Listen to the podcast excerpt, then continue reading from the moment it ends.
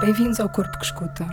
Nesta rúbrica vamos fazer uma visita guiada aos projetos da edição 9.5 do Festival Walk and Talk. Falaremos de um artista por dia, dando conta do seu percurso e do trajeto do seu trabalho no festival. Nesta edição, cruzamos o on-site, onde poderão ver as obras na Ilha de São Miguel e o online. Corpo que Escuta é uma visita guiada ao festival, dando a ver aquilo que só conseguem ouvir.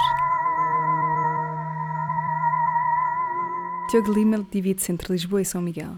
Desta divisão surgiu a sua primeira obra documental, Ponta Delgada Lisboa, premiada na Panazorium Film Festival.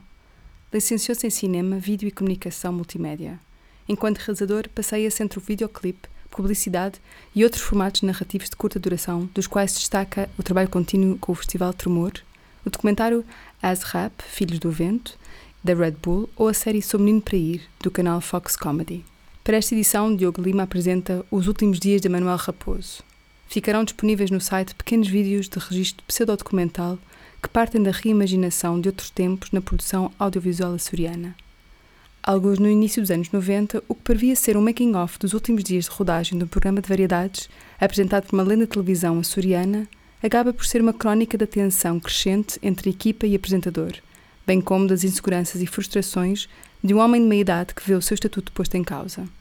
Obrigada por terem ficado com o corpo que escuta.